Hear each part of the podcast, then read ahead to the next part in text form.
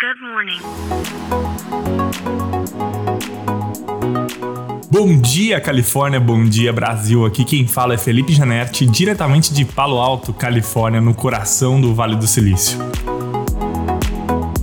Hoje é quarta-feira, dia 5 de outubro de 2022. Desde abril, o Elon Musk vem travando uma batalha com o Twitter desde que ele comprou parte da empresa e depois fez uma oferta né, de comprar a empresa em sua totalidade por um valor de 54 dólares e 20 centavos por ação. E após o Twitter aceitar esse valor, o Elon Musk, que contratou algumas empresas para confirmar né, se os números do Twitter eram reais ou não, pulou para trás dessa oferta, o que causou um tremendo desconforto no mercado e para os acionistas. E essa batalha vem se estendendo desde então, com o julgamento né, marcado para o dia 17 de outubro, porque na ocasião o Elon Musk assinou um contrato né, que ele não podia desfazer essa oferta que ele tinha feito. Todo mundo estava esperando então por esses julgamentos, por essa batalha judicial que aconteceria entre Elon Musk e Twitter e para surpresa de todos, o que aconteceu? Elon Musk mandou uma nova carta para o Twitter, refazendo a oferta dos mesmos 54 dólares e 20 centavos que ele fez lá em abril. Ele reenviou uma carta fazendo de novo essa oferta de compra antes dessa batalha judicial judicial acontecer. Bom,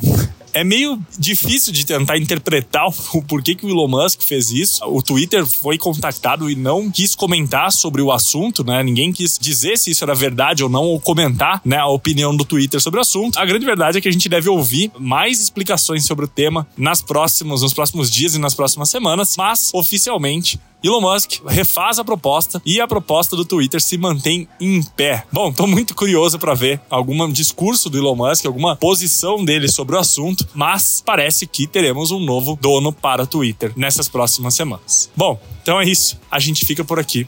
Amanhã tem mais. Tchau.